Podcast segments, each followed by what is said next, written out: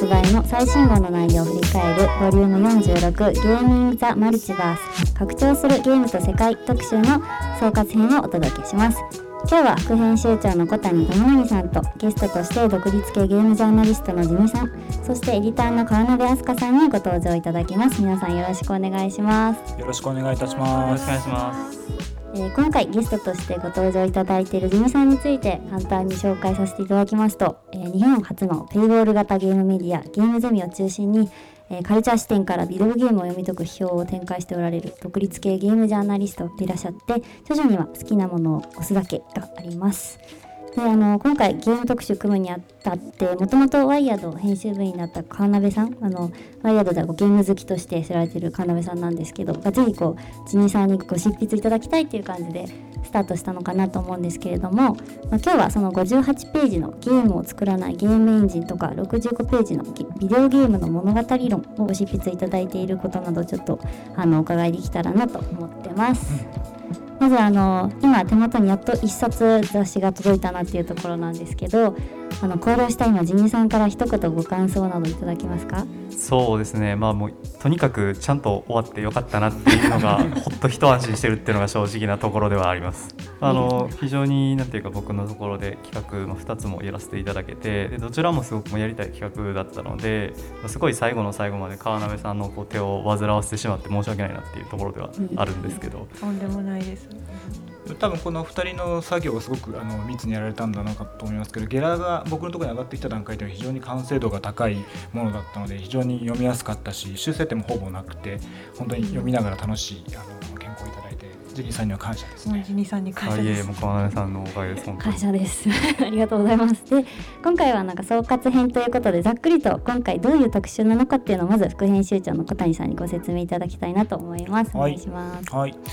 えっとワイヤードがゲーム特集を雑誌版でやるのはまあ10年ぶりちょうど10年ぶりなんですけれども、うん、えっ、ー、とまあさっきあのあんちゃんが前振りでもあった通り川辺さんゲーム好きで、えー、と今回の企画も大きな枠はあの川辺さんがすごくあの考えてくださって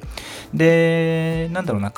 最終的に、えーと、日本語のタイトルにも残ってるけど拡張っていうのを一つの物差しというか、えーと指標にしてなんだろう、えーと、それこそジニーさんにあのご担当いただいたストーリーテリングであったりとかあとは経済であったりコミュニティであったりとか、えー、あとはもちろんプレイヤーだったりとかあとは、まあ、ゲームの技術自体が、えーと、ゲーム以外のところに拡張していくだったりとかいろんな面でゲームを通じて拡張し今何が起こってるんだろう。そもそも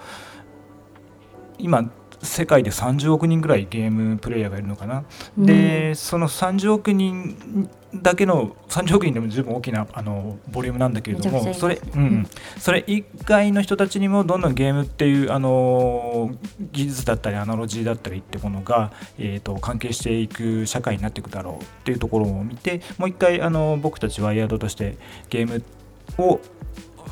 というレンズというかを通じて社会と今文化と技術ってものをちょっと見直してみようか。そういう特集かなというふうに思っています。結構盛りだくさんの特集なんですけど、うんあの10年ぶりのゲーム特集っていうことでそのエンハウス代表でシナスタジアラボ主催の水口哲也さんが今回も再びあの登場するっていうので、うん、はい、冒頭の企画が今回の特集の結構要になってるのかなと思うんですけど。そうそうそう、えっと、前回2012年にやった時も冒頭で水口さんにあのこれからゲームってどうなるんですかねみたいなことで10個あの予言めいたことを言っていただいて、うん、その時はあの例えば、えーと、大手じゃなくてインディーでゲームをパブリッシュできるようにこれからなっていくであろうとか、えーと、例えばもっとゲームがデモクラタイゼーションさあの民主的になっていくだろうみたいなことをおっしゃっていて、まさに今そういう状況が起き、えー、でその先が今回あの取り上げられてると思うんだけれども、うん、そういった意味で、えーと、非常に10年前に10年後のことを言い当てた水口さんに10年経って、うん、さらに10年後のことを聞いてみようっていう、はい、その通じ性というかあのだからその前回やってるからこそで10年ぶりにやる企画だからこそできるタイミングっていうのは今回あの唯一無二のものなのでもう一回ちょっと出ていただいて同じようなテーマで、えーと、語っていただいたというところですね。で中でやっぱりあの10年経って、あの例えば XR とかあの前のだから10年前の時に当てられなかったのすごい悔しいとかって水口さんおっしゃってましたけど、やっぱりあの一番大きい流れとして今後10年は起きそうだって水口さんおっしゃってたのは、うんうん。あのまあ、やっぱりその XR にあの関連するフレームがなくなっていく要するに 2D じゃなくて 3D でそれがあのいろんなモニターあのまあパソコンだったりモニターだったりスマホだったりっていうフレームを飛び出して、うんうん。えー、と実社会の実世界のフィジカルの世界にどんどんレイヤードされていったりとか、あとはメタバースと言われてるものの中で、えー、といろんなものがあの行われていくであろう時にフレーム四角いスクリーンの枠はもう関係なくなるから、うん。その作法でいろんなもの考えてるとちょっと立ち行かなくなるよねっていうようなお話されたのがすごく印象的だったかなというふうに思ってますね。ね、そのページなんです最初に結構こうキー大事なキーワードみたいないくつか挙げていただいて、最後に水口さんの言葉も入ってるようなうん。構成になってると思うので、はい。ぜひあのチェックいただきたいなと思うんですが。そう。水口さんのね、動画とかご覧になった方はあのご存知かもしれませんけど非常にゆっくりとしいい声でおしゃべりになるので、ねあのインタビュー受けてる話聞いてるとねすごくいい気分になっちゃって、おー。ついつい長い時間。これもあの4時間ぐらいあのずっと2人でお話ししてて、まあ、そのうん。本当ちょっとエッセンスだけを紹介してるんで申し訳ないんですけどね、一個だけあの、はい。あのい言うとすごくいいことをおっしゃってたのがあの水口さん今スローモーションマルチタスキングっていうあのゆっくりとでも同時並行でいろんなことを考えるっていう風なそういうあのものの見方で今ゲーム作ってるやっぱりゲームって僕はあんまり詳しくはないんですけども1個作るのにやっぱり5年平気で5年とか10年とかかかる場合もうん。あるだろうなというふうに思ってて、まあ、当然水口さんゲームだけをやられてるわけではないんですけれども、そうやってゆっくりマルチタスクで考えていくっていうものの見方というか捉え方みたいなのはちょっと参考になるなと思って、うんうんうんぜひそのあたりもあの読んでいただければなというふうに思っております。はい、ありがとうございます。ではここからあのジニーさんにご担当いただいた企画を深掘りしていけたらなと思います。えーまあ、初めてっていうこうリスナーの方もいるかもしれないのでまずあのジニさんがこう独立系ゲームジャーナリストになられたきっかけみたいなのがこう気になるかと思うんですけど、まあ、ジニさんがこうゲームの魅力をどのように捉えられているかとか、まあ、どういうバックグラウンドでいらっしゃるかなど簡単に教えていただけますでしょうか？そうですね。あまり実はこう話したことがないんですけど実はこう僕個人が、まあ、ゲームジャーナリストっていう活動を始めたのは、まあもちろんビデオゲームが子どもの頃からすごく好きで、うん。まあ、あのちょうどプレイステーション僕が生まれた頃ってプレイステーションが発売されて、ある程度そのビデオゲームが成熟していた段階でもう生まれたっていう感じなので、まあ、非常にそのゲームがカルチャーであるっていうことに対する違和感みたいなのはもう僕たちの世代ではなくなっていたっていうか、うん。まあ、もうその立派なカルチャーだよねっていうところだったんですけど、実はもう一つそのちょっとまあ変わった理由がありまして僕がその大学生の頃にあの、まあ、2011年の3月11日にえ東日本大震災がありまして、うんであのまあ、この時にそのやっぱり僕たち、まあ、学生で、まあ、ある程度自立はしてるけど、まあ、そのその大人にはなってないなりきれてないっていう時にすごく大きな衝撃を受けていて。やっぱりすごくその大学生だったので、まあ、あのこう政治と若者の関わりみたいなものについてすごく考えさせられる、まあ、ある意味多分最後の機会だったんじゃないかなと思っていて、でそういうその若者の政治参加っていうものがそのすごい、まあまあ、当時結構まあホットな状態になっている時に、あのまあ、僕個人が直接携わっていたわけじゃないんですけど、まあ、そういう、まあ、えーシールズとか若い人間であの政治をやあのに主張していこうっていうところがその最初はあったんだけどやっぱり徐々にこうなかなかうまくいかなくなってしまっていたっていうところがあったと思うんですよね。やっぱりこう民主主義っていう今の日本の民主主義で若者っていうものがどこまでやっていけるのかっていう段階でまあなかなかそれがこう直接は難しいのかなってなった時に僕はすごくそれで感じたのがあの、もう少し遠回しでで本質的なところからその若者のそのアイデンティティみたいなものを主張していきたいなって思った時に、それがビデオゲームだったんですよね。でまあ、先ほどあの、まあ、まさに、えっと、30億人のゲーマーゲーマーがいてっていう話もあったと思うんですけどやっぱりその多くは若者でやっぱりその若者のカルチャーっていうもののすごい本質的なところってビデオゲームにあるんじゃないかなと思ってでそのビデオゲームについて論じていくっていうことによって、まあ、自分たち若者のあの生態系とかカルチャーみたいなものがあの伝えていけたらいいんじゃないかなっていうところであの、まあ、ゲーマー一日新聞っていうのを2014年にブログとして始めたっていうところが、えっと、限定になっています。ありがとうございます。で、まあ、そんなあのジミさんに声をかけたこう川辺さんはね、今回あのインディペンデントゲームに関するこうフォトストーリーとか、あの特集全体で様々にご活躍いただいたわけなんですけど、あの今回ジミさんに2つの企画ご担当いただいて、それっていうのがこう全体の中でどういう位置づけになっているかっていうのを教えていただけますか？あの今回ゲーム特集っていうことでワイヤードでゲーム特集ってすごい難しいなって思ってあのワイヤードは決してゲーム雑誌ではない。で、うん。えっと、テックとかカルチャーとかいろんなものをこうワイヤードらしい視点で見るっていう時にゲームってどういう風な視点で見るのがいいのかなっていうのをすごい迷って、えっと、じゃあゲームそのものの広がりっていうところとあとまあゲームのえっと、技術とか使われているもの、その背景にあるものの広がりみたいなのの両方をどうやってこう見ていけばいいのかなっていうことをもうそのまんまそっくりあのジニさんにご相談をしていただいてちょっと企画をいくつかあのご提案いただけませんかっていうかなり雑な投げ方で あのそしたらいくつも出していただいてあのその中で、えっと、ゲームそのものの広がりの方で、えっと、ストーリーテリングそして、えっと、ゲームの技術の方では、えっと、ユニティを今回取り上げているんですけれども、えっと、ゲームエンジンについて、えっと、その広がりをこう捉えていったらいいんじゃないかっていうご提案をいただいてもそのままそっくりそのままあの記事にさせていただいたっていう、はい、感じですね。なるほど。それではその2つの企画について聞いていけたらと思います。まずあの58ページのゲームを作らないゲームエンジンの方なんですけど、これ割とその特集で拡張するゲームと世界っていうのを掲げてる理由が一番わかりやすくこう明示されてる企画かなっていう感じがするんですけど、まあ、ジニさん今回この川辺さんとまずこうこの企画についてどんな風にお話しされていたのか、あとはまあそもそもちょっとゲームエンジンって何なのかみたいなところをあのご説明いただけたらなと思います。そうですね、まあ、おっしゃるあのさっき川中さんにお話しいただいたように結構最初はざっくりとしたところからあの、まあ、企画の話させていただいてまあいくつか企画出させてもらった中でやっぱりこのゲームエンジンっていうのがあのいいんじゃないですかってことを、まあ、ご提案いただいたんですよね。で多分その理由としては、まあ、まさにあのさっきおっしゃっていただいたようにゲームエンジンっていうものが非常にそのゲームと外の世界をつないでいるっていうところの一つ大きなこう鍵になっているのかなと。いうところがあってでまさにその特集の中であの事例としていくつかあるんですけど本来こうゲームを作るためのツールだったゲームエンジンっていうものが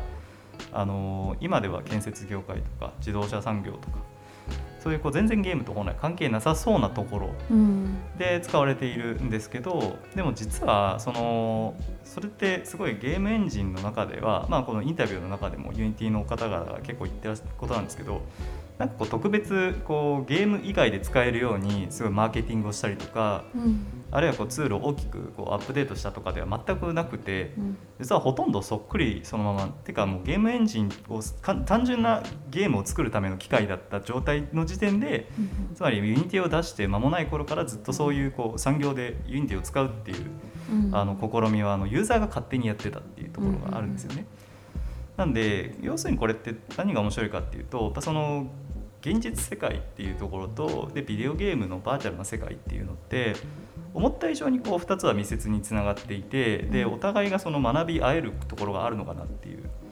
ところ。でそれってすごくその今、まあ、さっきあの話したなんで僕がビデオゲームについて論じたいかっていうところに結構近いんですけど、やっぱりそのビデオゲームっていうものがあのなんか特別こうな世界というよりは特に若者の人たちとかにとってみるとうん。すごくこう現実世界とかなり近いところにずっとある。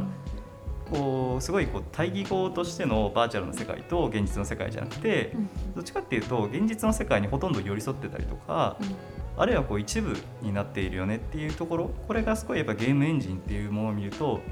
すごい本質的にあのうん見れるのかなっていうところで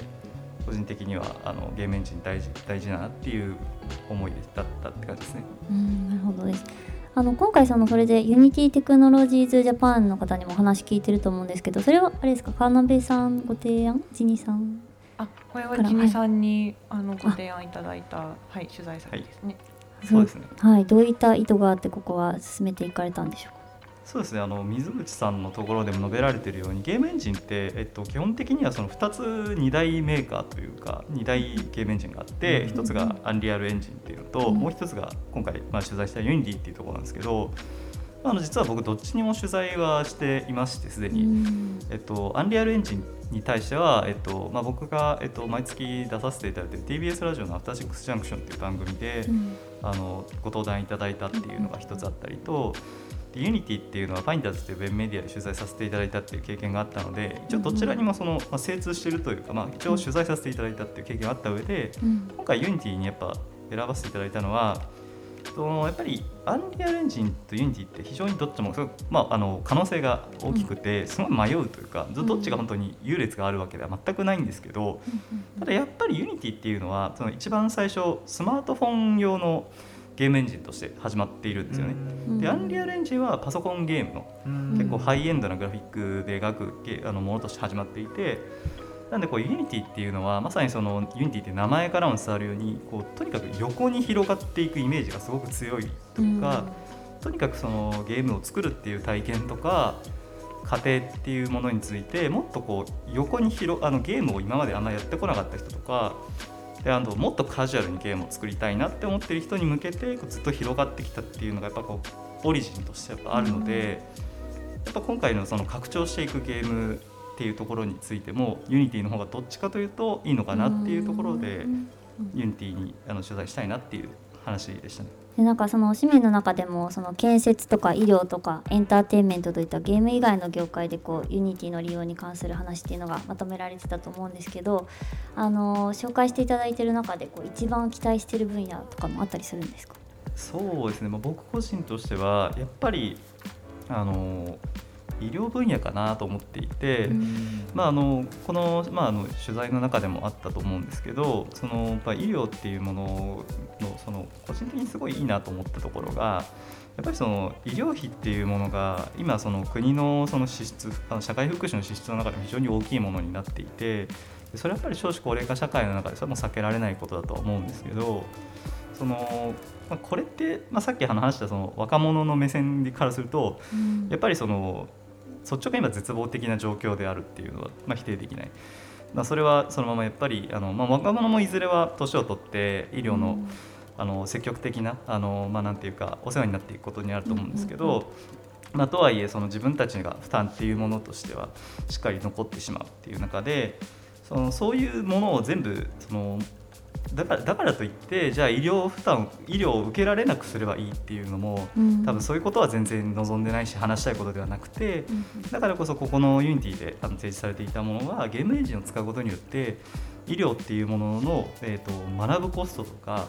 あるいは実行するコストっていうのをどんどん下げていくことによってより多くの人たちが医療っていうものを民主的に受けられるようになっていく。うん。でそれによって医療の負担っていうのも下がることで社会全体での負担もまた下がっていくっていうところでやっぱり一番こう貢献としてなんかこう誰にとっても恩恵が受けられるのかなっていうのがやっぱ医療だったのですごくあの話を聞いていてあのユニティの人たちもあのすごい可能性を感じていてあの含めて自分もあいいなっていうのはありましたね。うんありがとうございます。いろんなこう拡張の可能性がこう分かってくるようなページになってると思うんですけど、そのあんまりゲームわからない身としてちょっと気になったのが、そのゲームの技術がそうやってどんどん外にこう拡張していくことで、逆にこうゲームの制作の方も豊かになるみたいなことってもう起こってるのかとか起こりうると思うかちょっとお伺いしたいなと思いました。あもうすごくそれはあの大きいと思いますね。やっぱりそれはもう水口さんもおっしゃってたことではあると思うんですけど、あのユニティとかゲームエンジンがどうしてその産業分野で使われるかっていうところが、まあ、ユニティの方もあのインタビューの中で話されてるんですけど、すごく安いからっていうのはやっぱり理由としてある。うんなんていうかっていうとやっぱユニティにしてもアンリアルエンジンにしても初期投資は完全にあの無料で始めることができるんですよね。そこからまあ法人として収益を生むんだったらもちろんコストってかかってくるんですけど基本的には完全無料で個人であれば誰でもいくらでも使い続けることができる。でこれってそのいろんなクリエイティブツールの中でも極めて例外的だと思うんですよね。そのまあ例えばあの Windows の Office とか Adobe のあのツールであったりとかっていうのってやっぱりなかなかその最初始めるだけでも結構コストがかかってしまうとか、まあ、もちろん無料で始めることもできるんですけどでじゃあなんでこうゲームエンジンってこう無料でしかもずっと使い続けられるのかっていうところはそのやっぱりとにかくユーザーがすごく多いからっていうもうこの一点に尽きるっていう話はやっぱりあったのでそのこれこの単純にユニティっていうものが例えば他の産業とかで使われていくことによってもっともっとユーザーが増えていくと単純にやっぱ規模の経済によってあのもっともっと安価であのでかついろんな人たちが使えるような環境がもっと整っていくっていうところはあると思いますので、うん、そこは何ていうかもう経済のレベルでもあの相互なこうインタラクティブなあの拡張っていうのはなされていくのかなと思います。ちょっとそっちの方もこうワクワクする感じなんですけど続いてあの65ページのビデオゲームの物語論の方についても聞いていきたいなと思います。えー、これは川鍋さんとどういうふうにディスカッションされていったんですか？そうですね。やっぱりあのこれはどっちかっていうと僕の方でも積極的にやらせていただきたいっていう、うん、あのところがありまして、うん、あとこれもう一つあのワイヤードに寄稿されてる田崎一馬さんっていう方がいらっしゃるんですけど実はその田崎さんとはあの以前も別の機会で一緒にお仕事させていただいた時もあって。でその時にあの、まあ、ジニはあのそのストーリーの話したらいいんじゃないかっていうことを、まあ、おっしゃっていただいたっていうのもあったので、あのこれはあのじゃあぜひやらせてくださいっていう感じですね。そういうバックグラウンドがあって田崎さんとあれですよね川波さん連載もされてますよね。そうですね。あのいつも大変お世話になっております。はい。ウェブの方もチェックいただけたらと思うんですけれども。これあの本も、うん、あのロランバルトの話から入ってるじゃないですか、はい、初稿で読んだ時ロジカイ用だったと思うんですけど、はい、ここなんで変えたんですか？あこれはその非常になんていうか、まあ、ややこしいところではあるんですけどすごくその僕個人が今こう、まあ、僕個人の中でももう難しいなって思ってるところがいわゆるそのビデオゲームをまあ文化的に語る時にやっぱり一番最初に始まるのがヨハン・ホイジンガの「ホモ・ルーデンス」うん、遊ぶ遊ぶっていうところと人間っていうところの関わりがあってでそのそれをやっぱり拡張していったのがロジカ・ユアのあの本、ねまあ、議論になってくると思うんですけど、はい、いわゆるそこまでのその遊びの議論っていうのはあのそれまでのそのなんていうか文明論的なものに対するある種のカウンターというかアンチテーゼだった、うん、でそれに対してまあそういうもう、まあ、分析でビデオゲームを論じていくっていうこと自体は僕は一つその正しいなって思うんですけど一方でやっぱ今のビデオゲームってまさにさっきあのお話しされたようにもう30億人ユーザーがいて市場規模も世界で、えっと、21兆円ぐらい。2021年になってるっていうのででこの2つって正直両立できるのかなっていうのが僕のすごいその疑問で要するに今のビデオゲームってエンターテインメント産業としてすごくそのドミネートしてるというか支配的なんですよね。でそれってそのいわゆるこれまでの遊びの議論っていうものいわゆるその今までの文明史観みたいなものにカウンターとしての遊びなのかって言われた時にそれはなんか、まあ、同じ部分もあるけど全部一緒じゃないなって思ってそれで今、まあ、すみませんちょっと長くなったんですけど迷ってるところなんですよね。でそれはちょっとあの整理あの川根さんと相談しながらそれを整理して最終的にあの原稿になったっていう経緯になります。あと、まあ、クリエイターさんたちがこう緻密にデザインした素晴らしいゲームっていうかこうたくさんある中で本物の中にあったようにこう世界で最も遊ばれたゲームの座についてるっていうのがこのプレイヤーの数だけ遊び方が存在するこう自由なマインクラフトっていうゲームっていうのもなんかちょっと面白いなと思ったんですけど、うん、個人的にはこうあんまりそんなゲームしないですけど何でもこう好きにやっていいよって言われるとちょっと困るなみたいな思うことがあって川辺さんとかはどうですか？しっかりデザインされてるやつと自由度の高いやつとかどど好きですか？どっちが好きですか？私両方好きですね。あの結構、はい、あでも好きにやっていいよっていうゲームは心に余裕のある時に遊ぶ いろいろ考えられる時の方が楽しいなっていうふうには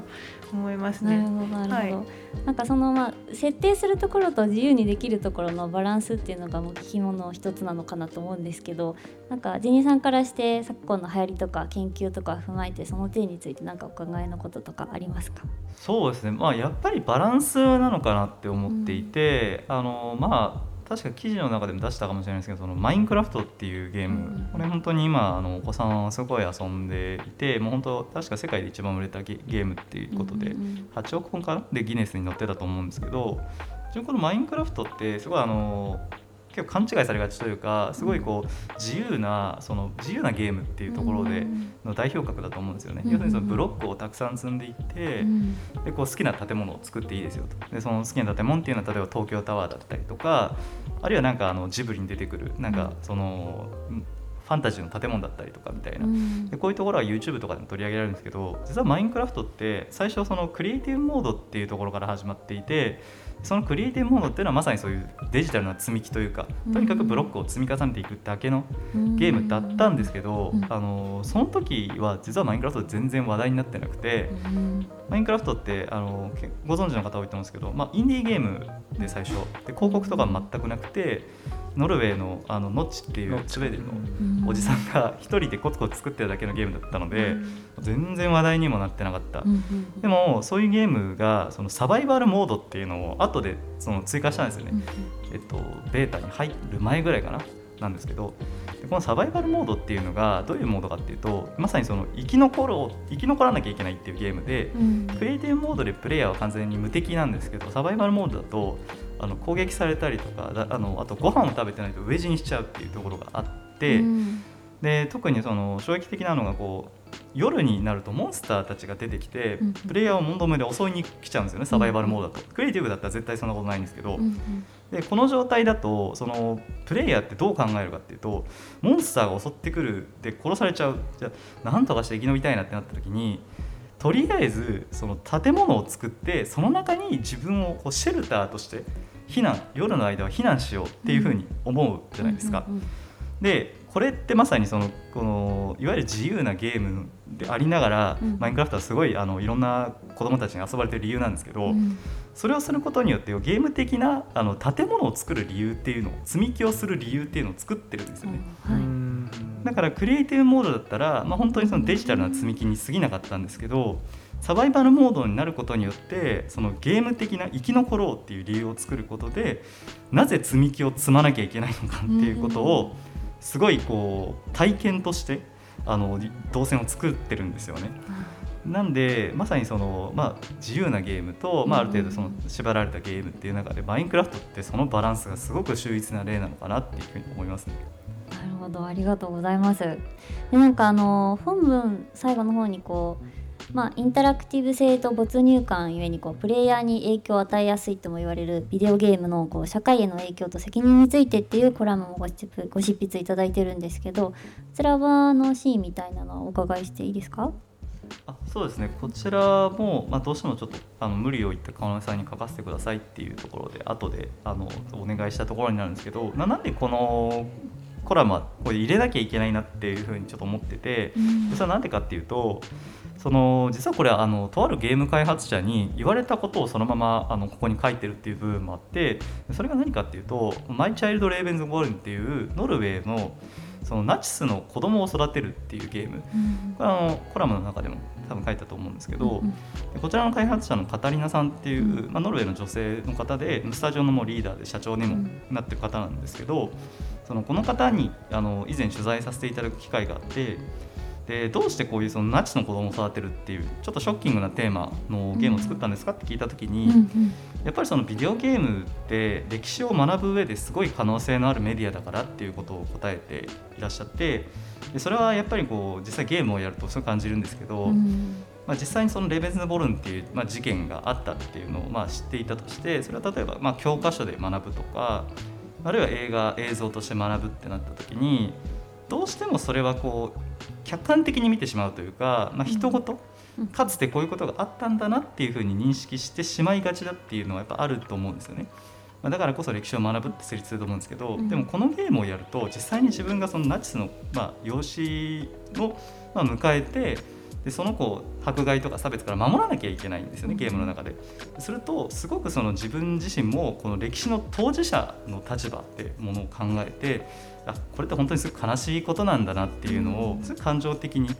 考えられるゲームでやっぱりすごく秀逸な「マイ・チャイルド・レメンズ・ポロン」ってすごいいいゲームだなっていうのを感じたんですよ。でも一方でやっぱ開発者はもう一つ言ってたのはそれって言い換えると歴史とかをすごくあの、まあ、軽んじたゲームとか、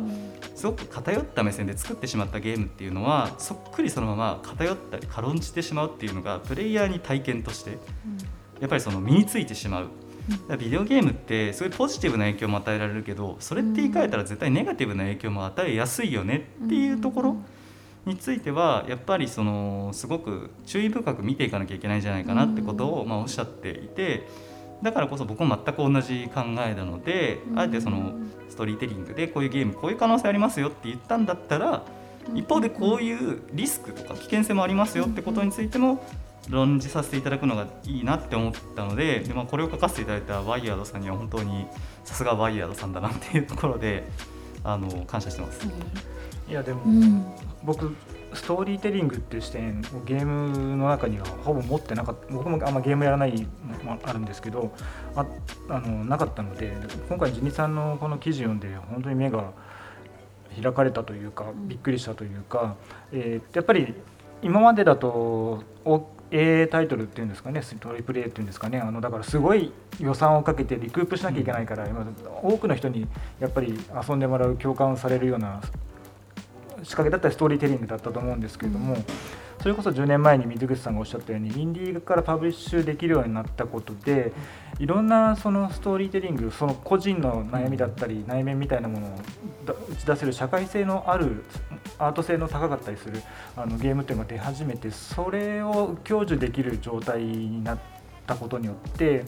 えば小説を読むとか音楽を聴くとか映画を見るとは違った体験で何かしらの感性感情を揺さぶられたりとかあの考えさせられるみたいな機会を今ゲームってすごく多いんだなと思ってあの本当ここで取り上げられたあのゲームのいくつかの数はまだまだ少ないと思うんですけれどもでもそれだでもこれだけのバリエーションのなんかストーリーテリングってもナラティブってものが、まあ、ゲームから発信されてるんだってことにすご僕今回の特集の中で一番素晴らしい記事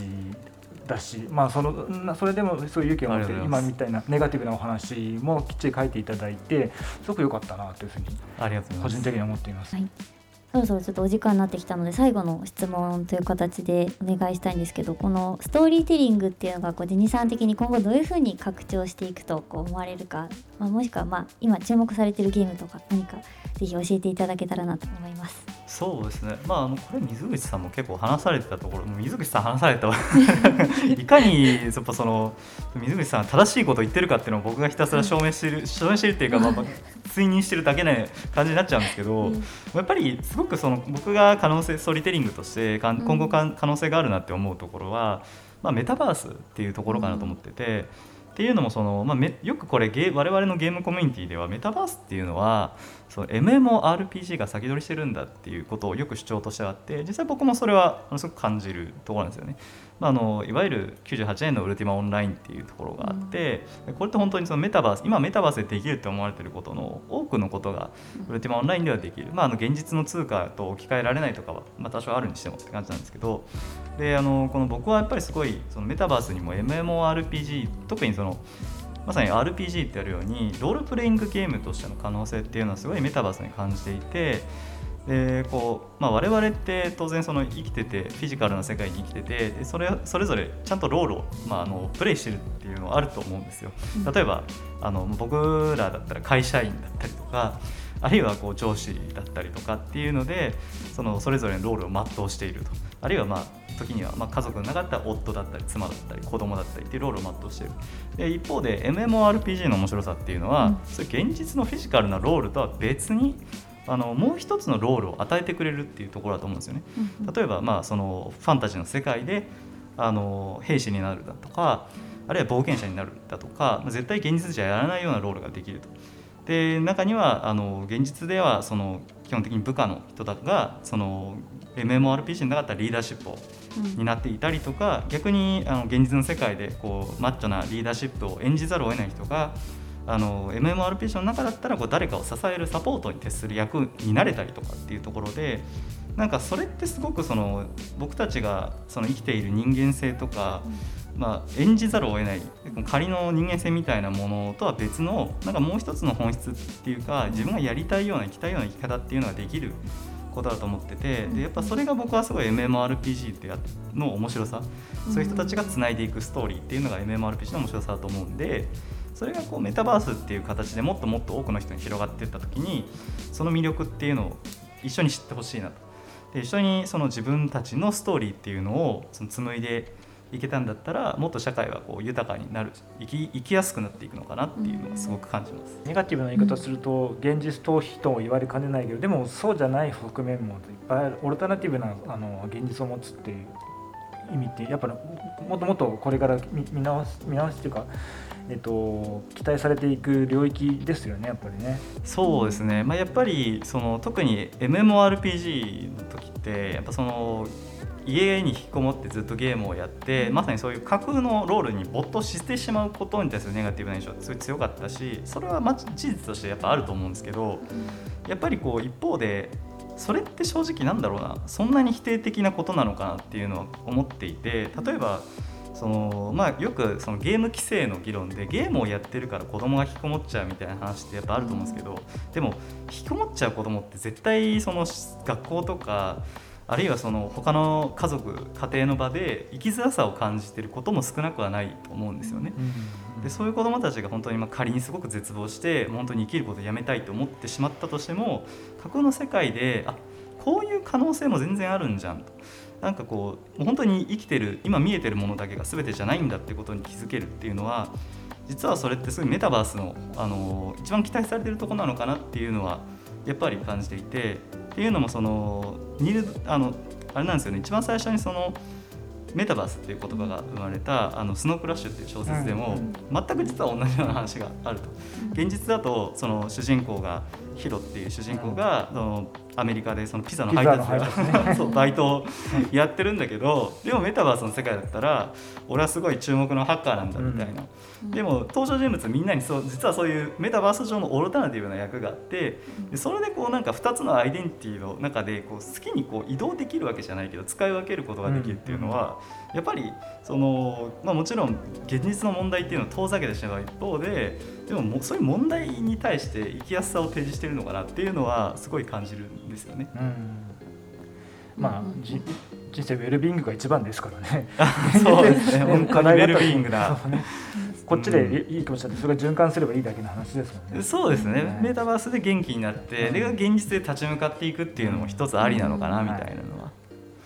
はい、そんなジニーさんに2企画ご協力いただいているボリューム46ゲーミング・ザ・マルチバース。拡張するゲームと世界はあの9月14日発売で、えー、バイヤードのサブスクリプション会員である SZ 会員はあの PDF のダウンロードもできますのでぜひお楽しみいただけたらなと思います。はい。では、えー、最後にあの細々とコーナー続けておりましてゲストの方に今おすすめしたいツールをご紹介いただく、はい、マイツール・ヨアツールコーナーに行きたいと思います。ではジミさんが今こうリスナーにおすすめしたい一押しのツールは何でしょうか？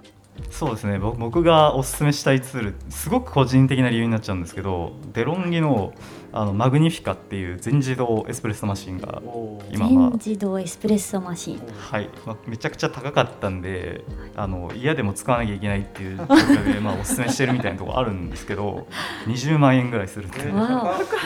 ごい。すごい。さんコーヒーお好きなんですか？そうですね、僕すごいコーヒーが好きなのもあるんですけど、はいはいまあ、これもう一つその理由があって、うん、まあ、特にねこれはねゲームゲーマー文化の中で、まあ、悪癖ってほどじゃないんだけどちょっと怖いなって思うのが、はい、その ゲーマーってよくエナジードリンクをそれ飲んでるみたいなイメージってあると思うんですよ。e スポーツのスポンサーとかまあそうなんですよね、まあ、某社とか某社がやっぱり e スポーツのスポンサーになってるっていうのもあるしでそれでカウチソファーででなんかドリトスとかなんかポテトチップスむしゃむしゃやりながらエナドリをごくごく飲んでるみたいな。でもまあそれって確かにちょっとそんなイメージが。そうなんですね。僕ももうなんかアラサーになってきて近づいてきてすごい思うんですけど、マジでやばいなって やば感じててもう糖質過だし、まあ、今ただでさえそのロカボとかその健康志向の中でなんかゲーマーっていろんなところでテクノロジーでこう先に行ってるんだぜみたいなところがあるな、ある割に健康志向に関してはなんかものすごい旧世代的だから。それはなんかめっちゃ怖いことじゃないかっていうことで僕結構あのゲーマーに食生活を啓蒙する運動を実は細々やってるんですけど。めちゃくちゃ大事な。そうですね。でまあそれで、まあ、何が言いたいかっていうと、まあ、エナジードリンクの代わりになるようなでも、まあ、エナジードリンク飲む理由ってやっぱ頭をしゃっきりしてゲームをしたいっていうところなんでだったら、まあ、それのまあオルタナティブとしてやっぱりおすすめしたいのが、まあ、世界中で飲まれてるものですけどエスプレッソ。これに勝るもうあのエナジードリンクは正直ないだろうっていうのは僕は思ってるので、まあ、あの別にマグニフィカである必要はないんですけどそのまあ何でもいいんであのエナジードリンクとか、まあ、ジュースを飲み、まあ、飲むのは多少いいんですけど、飲みすぎず一部はコーヒーとか紅茶に置き換えることによってあの糖質控えめにあの頭リフレッシュしていこうぜっていうところで。今回これをちょっとドキッとしているゲーマーの皆さんいらっしゃったらあのジンさんもう一回プロダクト名いいですか？はい、えっと、デロンギのマグニフィカーです。あぜひチェックしてください。告知等ありましたら最後にお願いしますそうですね、えっと、ノートっていう、まあ、あのサイトで、えっと、ゲームゼミっていう、まあ、最初に紹介いただいたんですけど、えっとまあ、有料のマガジンをやっていまして、まあ、こちらその普段なかなかそのゲームにゲームメディアとかでは出ないような結構ディープなあのテーマ、さっきのそのエナジードリンクに対するアンチテーゼみたいなところとかも書いてますのでぜひ読んでいただければなと思います。はいひチェックしてください。それではジニさん川辺さん小谷さん本日ありがとうございました。どうもありがとうございました。